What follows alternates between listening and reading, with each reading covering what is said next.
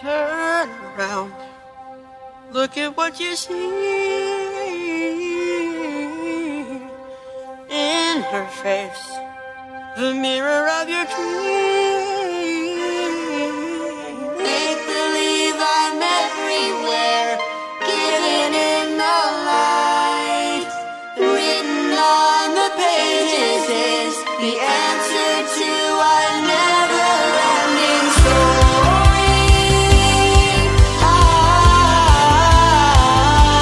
Muito bem, sejam todos bem-vindos a mais um episódio do seu podcast de exposição às Escrituras. Hoje nós vamos continuar no capítulo 12 de João, do versículo 20 e vamos ir até o final, até o versículo 50. Segura que hoje tem bastante coisa pra gente falar, hein? Então bora lá.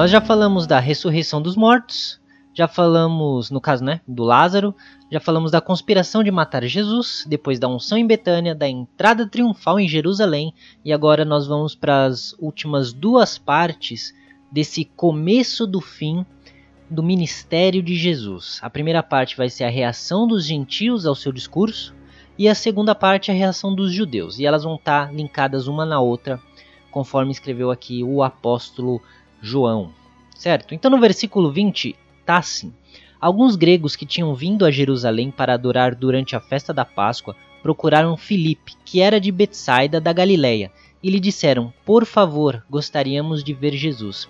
Então agora João, no final desse capítulo 12, ele vai trazer essa questão dos gentios com esses gregos aqui que vieram é, procurar saber de Jesus. Então Filipe ele falou a respeito, a respeito disso com André e os dois foram juntos falar com Jesus. Agora eu quero que vocês percebam aqui a relutância dos próprios apóstolos em levar esses gentios à presença de Jesus para ouvi-lo.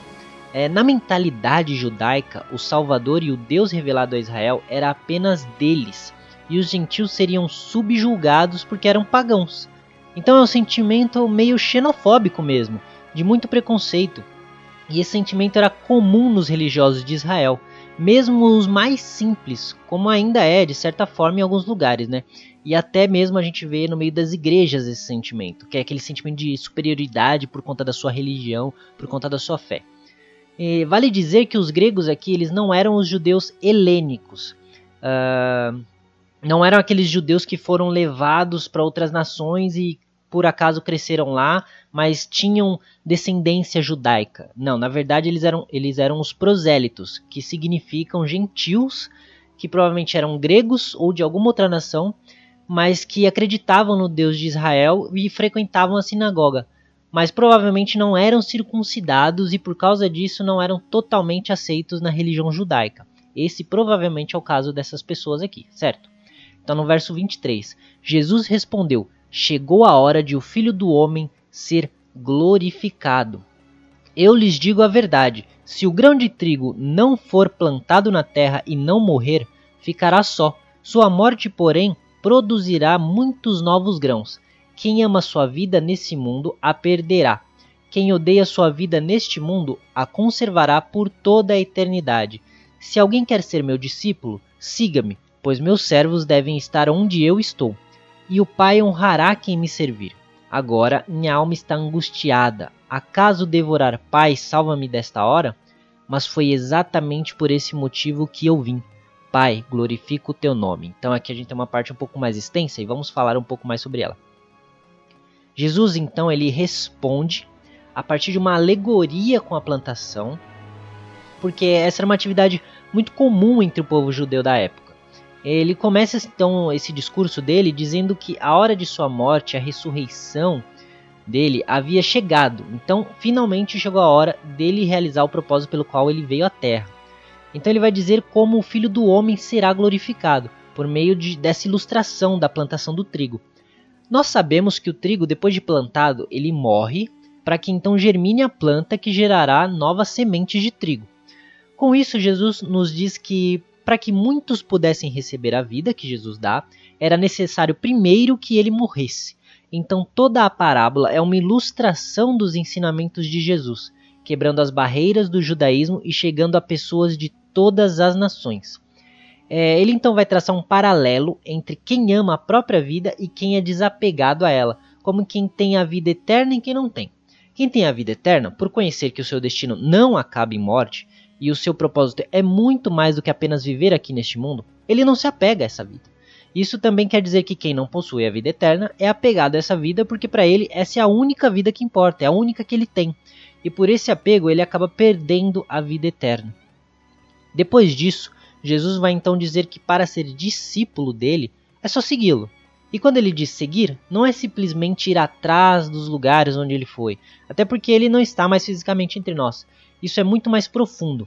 Lembre-se que Jesus está falando que deveria morrer para dar a vida. Uh, para dar vida, aliás. Levando esse contexto em conta, nós podemos entender que Jesus está se referindo ao sacrifício que todo cristão deve fazer alguns até mesmo sacrificando a própria vida por amor a Deus. Seguir a Jesus é andar com como ele andou, seguir os seus exemplos, agir como ele agiu e se sujeitar ao que ele se sujeitou enquanto esteve aqui. Como é dito em outras partes do, do Evangelho, pegue a sua cruz e siga-me. Então Jesus vai dizer que sua alma estava angustiada. Jesus sabia que ele ia morrer.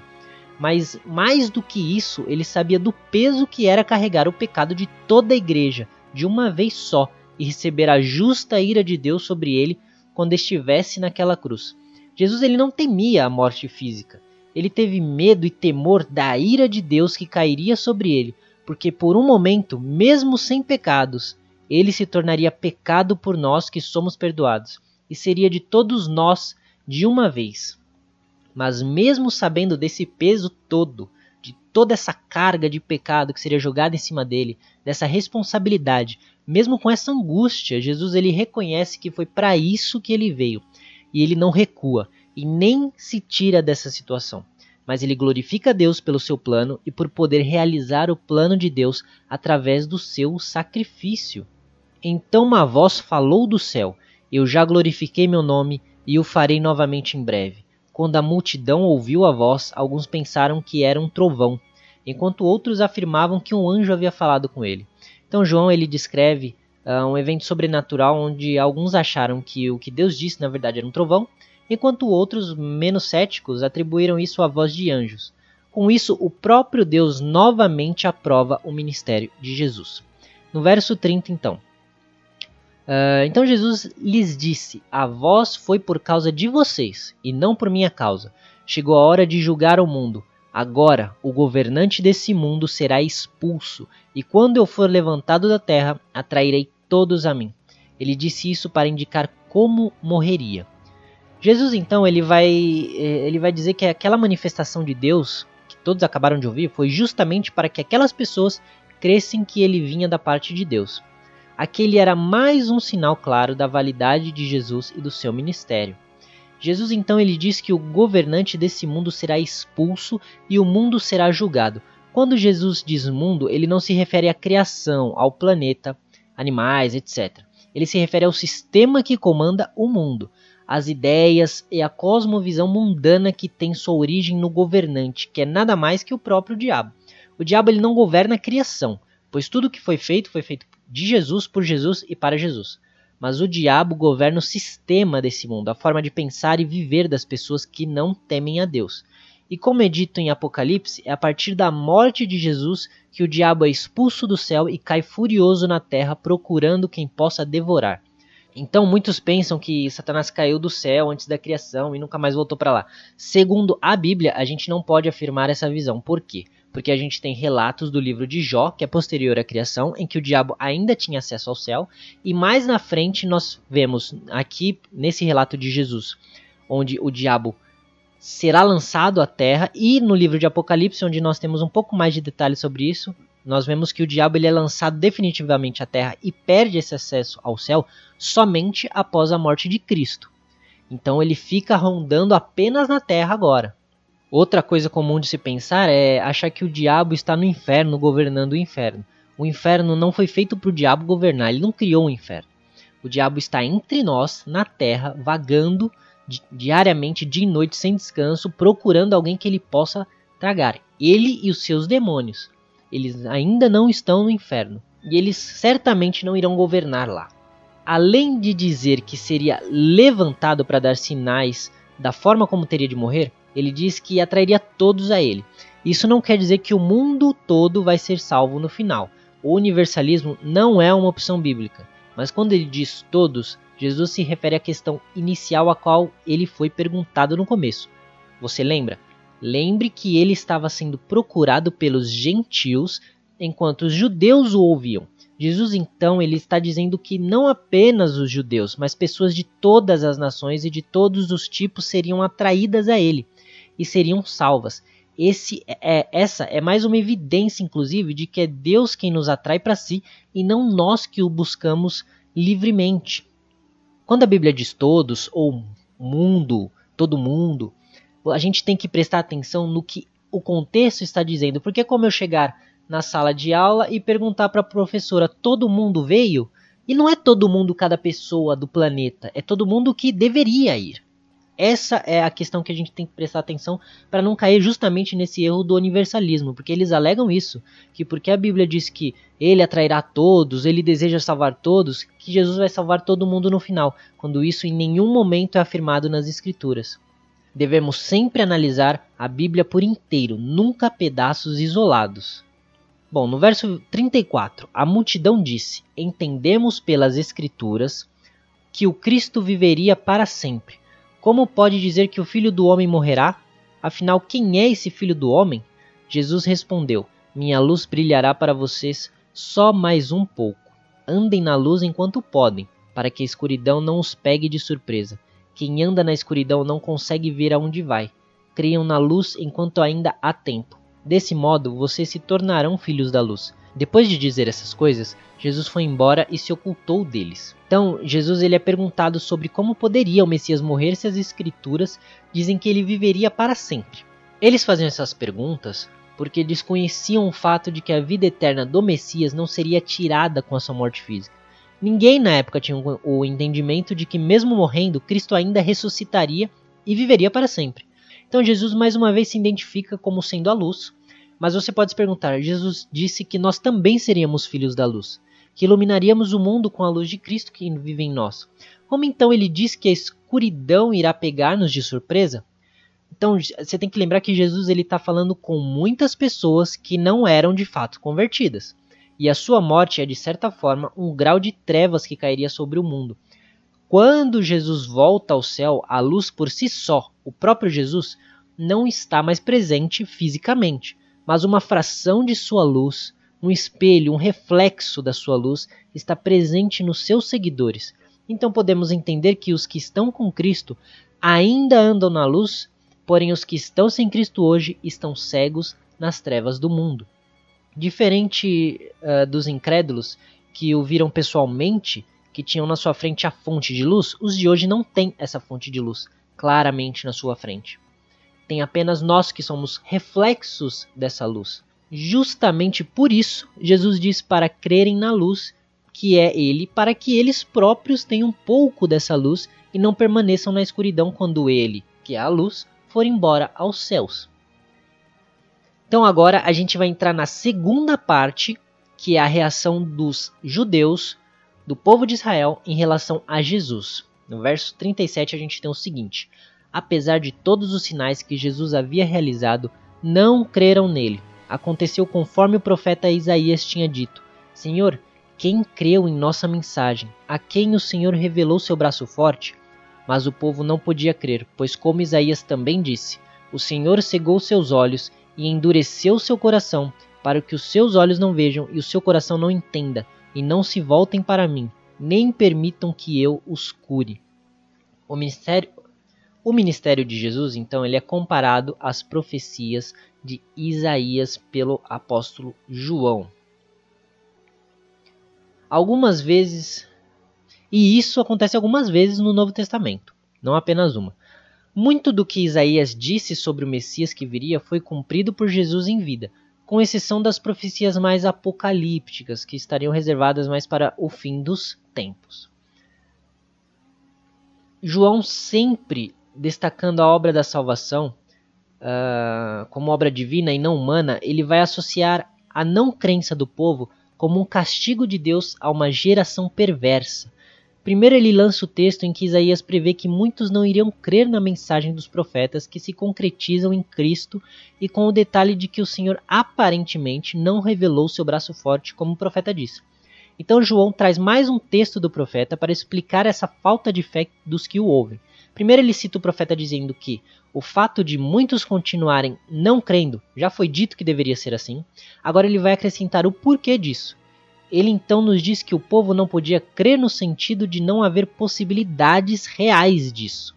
Ele não, eles não conseguiriam por si mesmos crer em Jesus, enquanto Deus, como disse o profeta, revelasse seu braço forte. Aliás, não revelasse seu braço forte, certo? Então, o que nós aprendemos com isso? Que nós não podemos, não conseguimos crer em Deus se ele não se revelar a nós. É impossível para o ser humano crer em Deus se Deus não abrir os seus olhos. Então o profeta ele segue descrevendo o tamanho da cegueira dessas pessoas com um detalhe. Ele atribui isso à obra de Deus. Foi Deus quem cegou os olhos, foi Deus quem endureceu o coração deles, mas ele não diz apenas o que Deus fez, mas por quê? Para que não vejam, não se convençam e nem se e não se convencendo, não creiam e sejam salvos.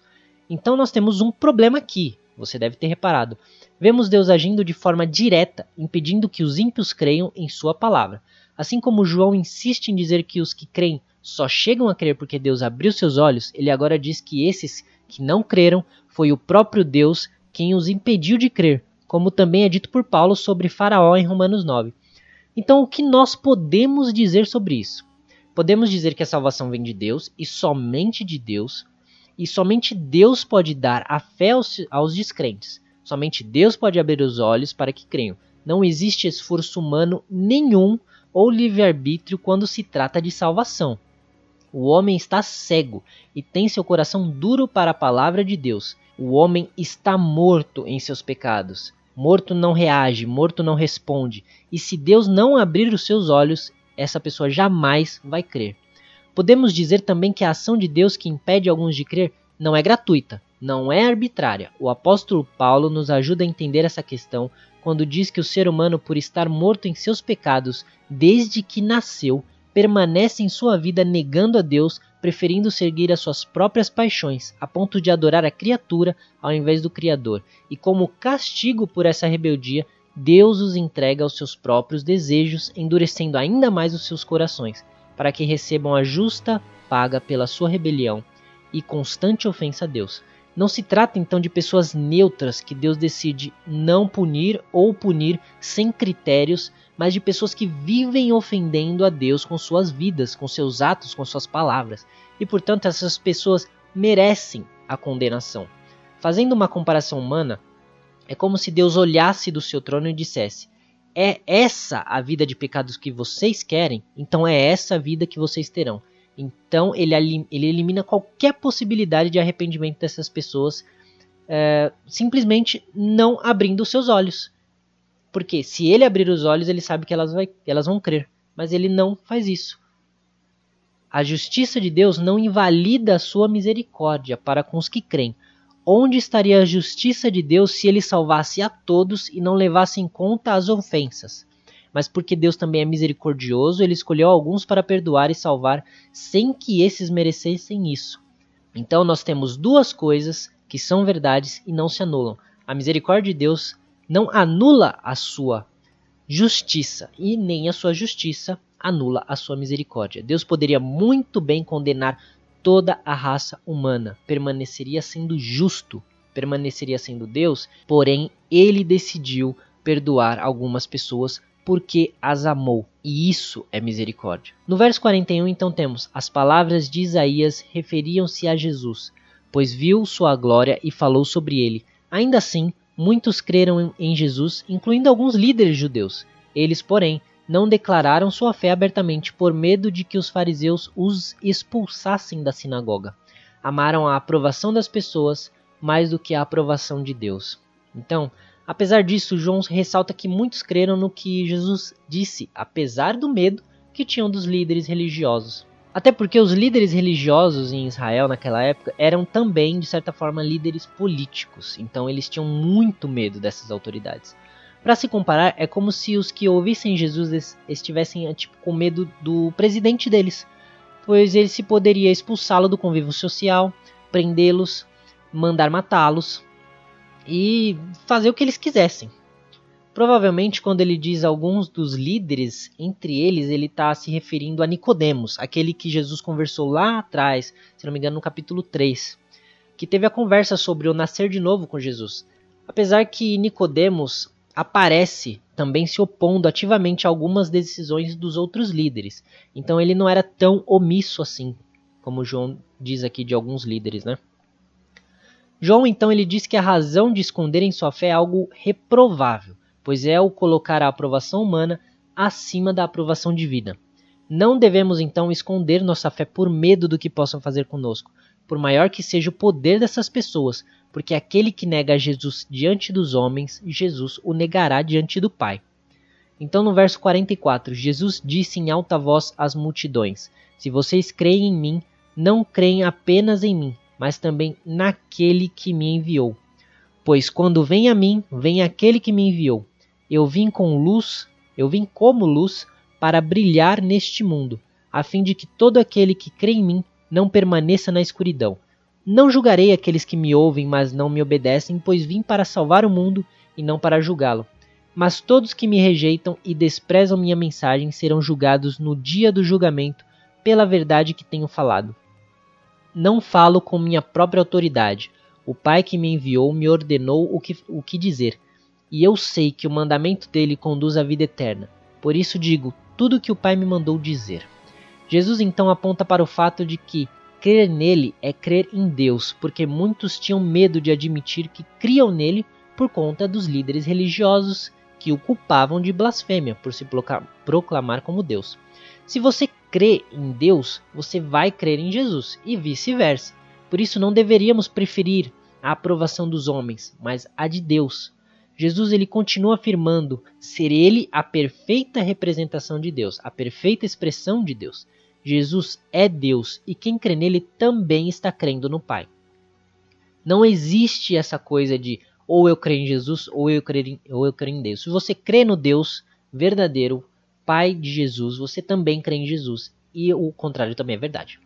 As pessoas precisam ver em você a sua fé. Isso é outra coisa importantíssima que João declara aqui não somos como os crentes bacanas que, né, que estão tão camuflados que os descrentes precisam descobrir que eles são cristãos. Devemos viver declarando nossa fé por palavras, ações, não como fanáticos que perturbam a ordem ou o dia de alguém, mas como quem deixa claro e evidente em quem crê, e esse alguém é Jesus.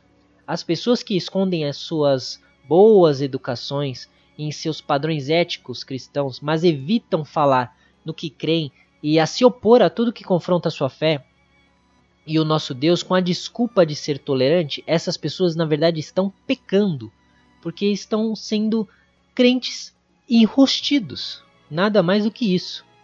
Não confunda ser tolerante, ser manso e ser amável com ser covarde. Tenha coragem de admitir a sua fé, de se posicionar como cristão. Não o negue com a sua omissão. Quando Jesus então diz que não julgará os que não o obedecem, ele explica que não há necessidade dele julgá-los naquele momento, porque lá na frente, no juízo final, será julgado por toda a verdade que Jesus expôs para essas pessoas.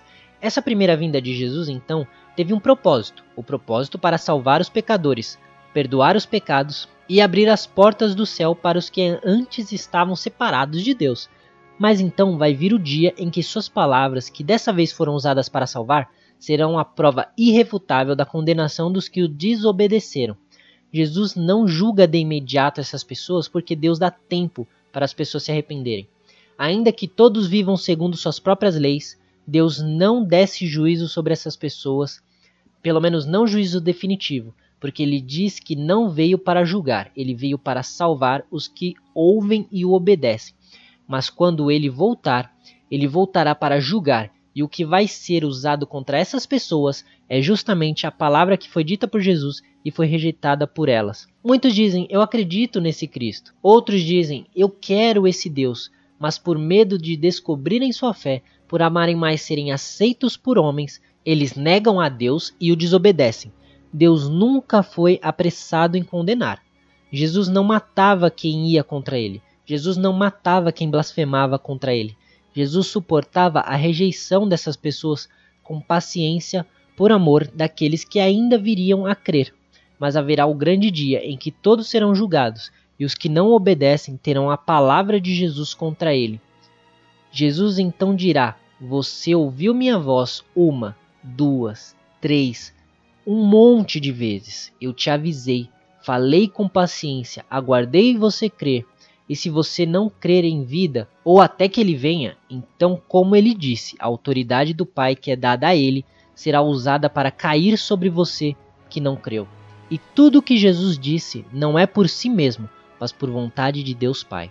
Pois a palavra de Deus conduz à vida eterna e é a obediência a essa palavra que leva à vida eterna. O caminho está claro, Deus é paciente, e não será por falta de aviso que alguém acordará no inferno depois de sua morte. Mas muitos amaram o discurso. Todos os caminhos levam a Deus. Basta viver bem e ser feliz. Siga o seu coração. A verdade é o que funciona para você. Todo aquele que abraçar essa religião do mundo, essa religião do diabo, rejeitará a palavra de Jesus, que leva à vida eterna, e será julgado por ela. Por isso, trema e creia enquanto há tempo, enquanto Deus nos dá a sua paciência, enquanto Ele suporta a sua rebelião. Não desperdice a sua vida por amor dos prazeres da vida, porque no final o seu julgamento virá e a ira do Senhor cairá sobre você que o rejeita. Dessa vez, sem misericórdia, sem paciência, porque você foi avisado, mas não o ouviu. E Jesus nos dá em sua última parte de seu discurso, o exemplo de que o que Deus diz, ele diz. E como temos cristãos em nosso meio que dizem o que Deus não disse, que colocam na boca do Senhor coisas que nunca foram ditas por ele, inventam doutrinas, inventam evangelhos, leis conforme seus interesses, inventam predições, inventam profecias. Esses também receberão o fruto da sua mentira e do engano que passam a outras pessoas, por não entrar no reino e ainda impedirem que outros muitos entrem. A conclusão do livro de Apocalipse nos traz a realidade sobre isso. E aqui eu abro aspas. Declaro solenemente a todos que ouvem as palavras da profecia registrada nesse livro.